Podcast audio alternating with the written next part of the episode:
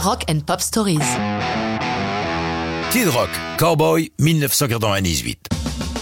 J'aime bien ce sale gosse du rock, le bad guy de service qui refuse toute concession. D'ailleurs, sa réputation a vite fait le tour de son Michigan natal. Des labels locaux se sont intéressés à lui, mais soit en raison de son caractère indépendant, soit par manque de succès commercial, ses premiers albums sont des échecs. Les compagnies de disques ne se bousculent pas pour signer ce drôle d'oiseau qui n'en a rien à foutre de rien et qui ne va en faire qu'à sa tête.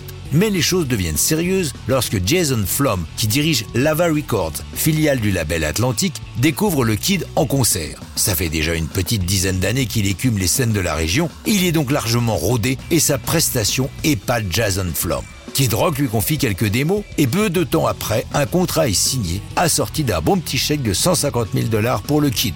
Pour son premier album national, Devil Without a Cause, Kid Rock imprime son style, qu'il décrit lui-même comme un mix entre Run DMC et Lynyrd Skynyrd, ce qui en est une bonne définition que les journalistes rock reprendront à leur compte. Dans Cowboy, il fait de son personnage un cowboy roulant vers l'ouest avec son trailer, une bouteille de bière en main. Lui qui rappe et rock envoie un clin d'œil ironique au rappeur de NWA en écrivant I'm not straight out Compton, I'm straight out the trailer. Dans son histoire, le héros affiche sans pudeur son envie de devenir Mac en Californie. Il le dit tout net, Start an escort service for all the right reasons. Lorsque dans une interview on lui demande quelles sont ses bonnes raisons, il répond prendre de l'argent, faire du fric. Il co-signe Cowboy avec son coproducteur John Travis, ainsi qu'avec Matthew Schaefer et James Trombley, deux membres de son groupe, le Twisted Brown Trucker Band.